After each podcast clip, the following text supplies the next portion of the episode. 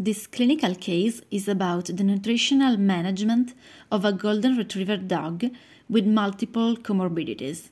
The principal disease was myasthenia gravis, a neuromuscular system autoimmune disease which can cause esophagus dilatation. But this dog was also affected by hypothyroidism and was overweight. So the aim of the nutritional therapy were to reduce the symptoms caused by myasthenia gravis, but also to reach the ideal body weight.